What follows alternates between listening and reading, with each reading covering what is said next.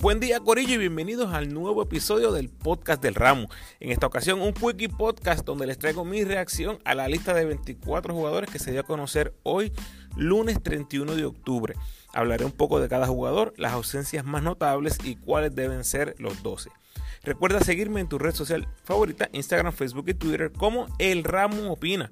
Por favor, dale like al post, compártelo, comenta y suscríbete a mi podcast en tu plataforma favorita. Además, me puedes enviar tus preguntas o sugerencias a elramoopina.gmail.com o en cualquiera de mis redes sociales. Puedes apoyar al Ramo convirtiéndote en patrocinador del podcast y lo puedes hacer a través de Anchor con 10, 5 o 1 dólar al mes. Agradecido por tu sintonía. Que disfrutes. Vamos a Ajax, Corillo, vamos a la convocatoria, vamos arriba por el torro. Bien rapidito, un poquito de cada uno. Point guards, Tremont Waters. Este es el equipo de Tremont Waters ahora mismo. Sus actuaciones en la ventana y en el AmeriCup dejan clarísimo que es el coronco caballo ahora mismo. La ofensiva se corre a través de él, prácticamente lo mismo que vimos con Barea por muchos años.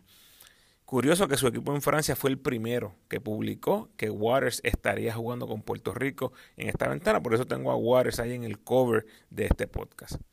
Jordan Howell, activo en Italia, aunque lo veo como el backup de Waters, siempre les hago la aclaración de que mayormente está jugando como shooting en Europa. O sea que ningún equipo le ha dado el balón para correr la ofensiva, solo los brujos lo hicieron en el 2020.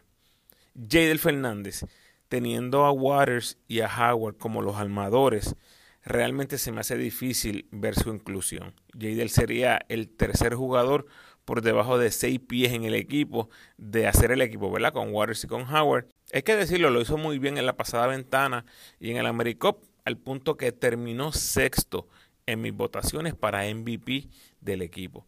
Y el otro point guard, Juan Rolón, la verdad es que me encantaría verlo en este equipo porque me parece que aunque fuera el tercer armador, vería minutos en la 1. Taekwondo apenas tiene 27 años y para los de ustedes que ya escucharon mi repaso del 2022 de los Mets, saben que le veo un gran futuro a este chamaco. Ojalá sea el 12, pero no lo creo. Vamos a los shooting guards. Gian Clavel vuelve uno de los cañones grandes del equipo está activo en la Liga de Letonia y Estonia, además de estar jugando en la Eurocopa y hasta ahora le va muy bien. Les voy a ser honesto, yo pensaba que no iba a estar presente porque está jugando dos y hasta tres juegos a la semana. Todos sabemos que viene de una operación, así que la carga es bastante grande. Por cierto, de esta lista, creo que el que más juegos ha visto hasta el momento en el baloncesto europeo es Jean Clavel. Nota aparte, y por ahí ponerle un asterisquito, no jugó Jean Clavel en el último partido y tuvo un juego de 5 minutos, así que no tengo claro qué pasó ahí, pero ojo con eso. Javier Mojica, con 38 años, es el jugador más veterano en esta lista de 24. Leí muchos comentarios negativos y la verdad no entiendo la reacción negativa a Mojica. Mojica tiene un rol importantísimo en este equipo.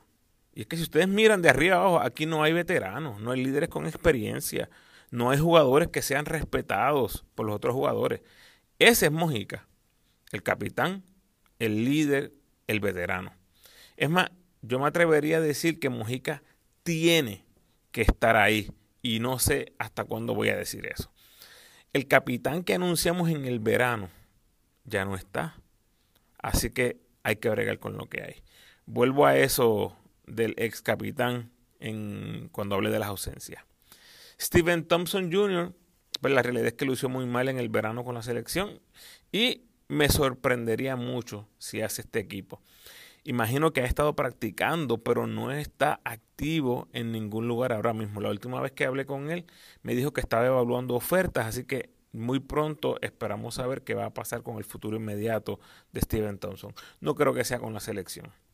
Alfonso Plomer eh, recientemente lo presentaron los capitanes de México que estarán activos en la G-League. Esa será su primera experiencia en el baloncesto profesional, así que ya veremos cuál es el plan con él. Ese equipo está blindado, así que va a ser bien interesante ver cuántos minutos le dan a Plomer en, ese equipo. Personalmente, preferiría llevarme a Taekwondo como este combo que te puede jugar la 1 y la 2, incluso puede hasta defender jugadores en la 3, pero eventualmente me imagino que tendrá sus oportunidades. Small Forwards, Alin Ford. De decir presente, esta sería su primera participación en el equipo. Y la verdad es que hace mucha falta, especialmente por su tiro de tres, que a estas alturas ya debe tener el range NBA hace rato. Ofensivamente me parece que es mejor opción que Reyes, que Wheeler o que cualquier otro tres en el que puedas pensar. La pregunta está en cómo se ha desarrollado defensivamente. Ojalá diga presente, eh, porque hay que verlo con la selección. Y este va en línea con otro que voy a hablar un poquito en el futuro, pero por eso es que tengo también a Lynn Ford en el cover de este podcast, porque es muy importante su inclusión y me parece que es necesaria a futuro.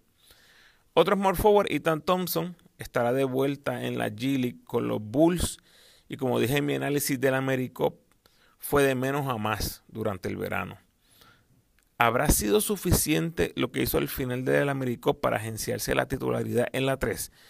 No creo, pero es una de las interrogantes que tengo. Justin Reyes, activo en Italia, viendo sobre 20 minutos por juego y brindando lo que sabemos que trae. Mucha defensa y mucha energía. Al igual que Gian, ojo con esto, no jugó el último partido en Italia. No tengo claro cuál fue la razón. Otro small forward, Philip Wheeler, es el más joven en la lista todavía tiene 20 añitos, Corillo. Viene de cirugía y honestamente entiendo que no debe estar en este equipo. No es que no lo quiero, es que creo que no va a estar o no debe estar. El equipo de Minnesota, del NBA, ha invertido en este chamaco y no creo que lo vayan a soltar así porque sí a la selección. No creo que le van a dar el permiso, eso es todo. Y es simplemente mi opinión. Si aparecen los 12, pues obviamente bienvenido sea Wheeler. Otro small forward, Jonathan Rodríguez, activo en Colombia, tuvo una primera ronda destacada en la Liga de Clubes de Sudamérica. No creo que haga este equipo, debe ser un jugador plan B o plan C. Eh, y por cierto, felicidades a Jonathan que cumple 35 años el 3 de noviembre. Y el otro, Dimensio Bond, interesante la inclusión de este jugador después de haber jugado con la selección en Bahamas hace unos meses, un torneo invitacional, a menos que haya demostrado algo descomunal en esos partidos, no creo que esté en estos 12. De hacer el equipo sería su debut en el equipo grande. Moviéndonos a los power forward, tenemos a Chris Ortiz. No solo ha estado en la selección por unos cuantos años ya, sino que se ha convertido en el power forward inicial en los torneos más recientes. Le gusta defender y tiene el tiro de tres, así que parece estar haciendo exactamente lo que el coaching staff espera de él, mucha defensa y triple. A menos que Collier o Ford vengan virados, me parece que Ortiz seguirá siendo el inicialista en la 4. Jordan Murphy estará activo con los Spurs de la G-League nuevamente, así que debe estar en forma para este compromiso de noviembre. De lo que ya sabemos, aparentemente no lo usarán en esta ventana o no lo van a convocar para el equipo A, por decirlo así. Pero uno nunca sabe si, hará falta algún cambio de última hora. Por el momento no creo que esté en el equipo, pero lo bueno es y lo positivo es que debe estar listo en caso de que se le llame. Jordan Cintrón, más o menos la misma historia, está activo aquí bien cerquita mío con los Clippers de Ontario en la G League. Aparentemente le gustó mucho la experiencia con la selección, pero con las otras piezas que van a estar disponibles para esta ventana, se me hace difícil ver su inclusión. Jordan, que también va a cumplir 25 prontamente. Chris Gastón se añade a esta lista, muy buena su demostración individual en la Liga de Clubes de Sudamérica, pero honestamente no creo que tenga chance de hacer este equipo, a menos que caigamos en un plan C o plan D. Devon Collier, de vuelta Collier, era uno de los jugadores más mencionados en los comentarios de ustedes, los oyentes, y los que me escriben reaccionando en los posts de mis redes sociales. Así que ahí lo tenemos. Definitivamente va a ser una gran ayuda en la defensa, en la captura de rebotes y en la ofensiva interna. Será muy bueno, me parece, verlo de vuelta en el equipo. Ojalá esté ahí entre los 12. Y los centros, tenemos a Ismael Romero, no está activo ahora mismo en el baloncesto internacional, pero su posición está segura en nuestro equipo. Su ofensiva interna es posiblemente la mejor de cualquiera de estos 24 jugadores, así que tiene un puesto seguro en nuestro equipo y lo tendrá, me parece, por mucho tiempo. Josh Condit, al igual que Clavel, está jugando la liga doméstica en Grecia y en la Eurocopa. O sea, está jugando en dos torneos al mismo tiempo. Y para serles honestos, también tenía mis dudas con Condit, porque está jugando dos veces a la semana. La diferencia de Condit y Clavel es que Condit está jugando mayormente del banco, así que no tiene un rol tan prominente en el equipo. Contrario a Clavel, que sí es el Churinger inicialista en el equipo y está jugando muchos minutos. El mismo Condit posiblemente ve esta ventana como una oportunidad para ser inicialista, jugar muchos minutos, porque debe ser el centro inicial en la selección. Si por alguna razón no hace el viaje, entonces sería Romero el inicialista.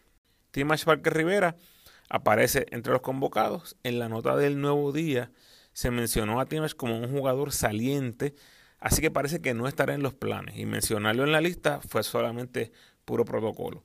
De nuevo, es uno de esos jugadores que si hace el equipo, es que tuvimos que llegar a un plan C o un plan D. Arnaldo Toro no está activo, aunque terminó muy bien su temporada de novato en el BCN. Con 25 años acabados de cumplir, Toro se supone esté entrando en sus mejores años como baloncelista profesional. No creo que haga el equipo, pero sería bueno volver a verlo con el uniforme para ver si tenemos progreso en esa posición. Y el último, Alex Capos, activo en Portugal después de debutar en el BSN con los Grises. Capos fue un jugador que les mencioné en el análisis de la Americop y me alegro mucho verlo en esta lista. Obviamente, por eso es que lo tengo en el cover con Waters y con Ford. Sería fenomenal verlo debutando en Puerto Rico, pero honestamente creo que no pasará. Hay demasiadas otras opciones, tal vez más cercanas o más baratas. Y traer a Waters de Francia, a Howard y Reyes de Italia, a Condit de Grecia, a Clavel de Letonia, ya saben por dónde voy. Traer otro de Europa para jugar 5 minutos por juego, creo que no es negocio. Bueno, las ausencias notables, sin lugar a dudas, eh, la más grande es la de Gary Brown. Y yo lo veo de esta forma. Gary puso como excusa su viaje para Australia en la pasada ventana, que por eso es que no podía jugar.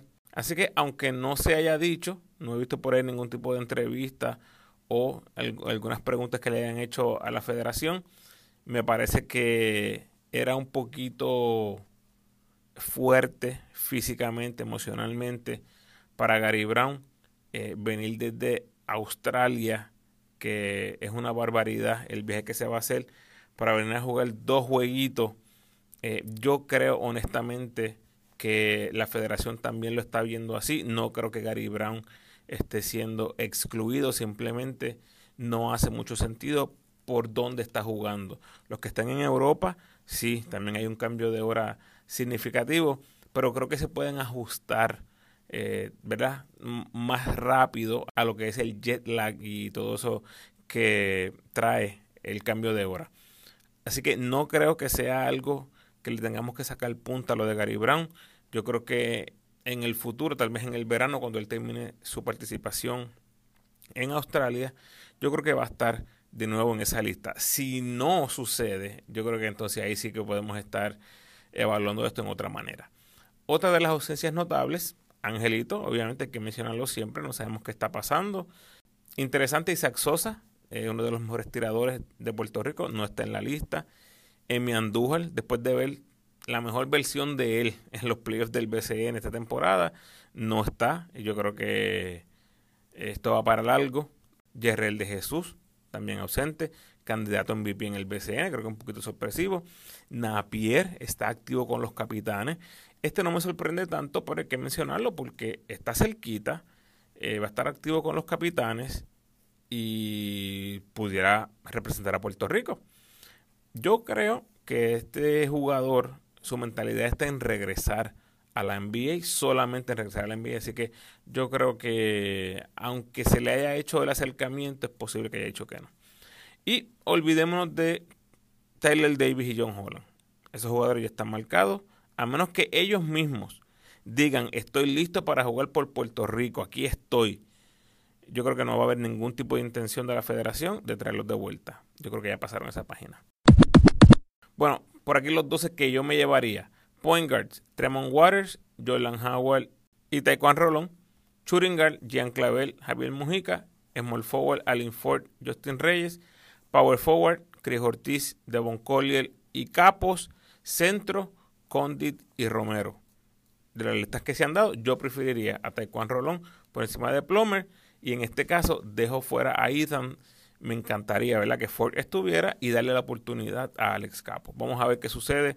Hasta aquí nos trajo el barco Corillo. Espero grabar de nuevo cuando salga la lista oficial de los 12 de Puerto Rico y ahí entonces hablamos de la previa de estos dos partidos. Vamos arriba, Puerto Rico. Hablamos.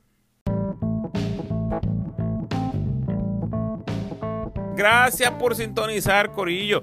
Por favor, ayúdenme compartiendo este episodio en sus redes sociales y con todos los fanáticos del equipo nacional que conozcan. Si estás escuchando el podcast por primera vez, por favor, date la vuelta por toda mi biblioteca de podcast donde encontrarás un manjar exquisito de análisis, listas curiosas y entrevistas que solo se pueden disfrutar un verdadero fanático del básquet puertorriqueño. Como siempre te invito a que te suscribas al podcast, déjame tu mejor review por favor y sígueme en tu red social favorita, Facebook, Instagram o Twitter. De nuevo, agradecido por tu sintonía.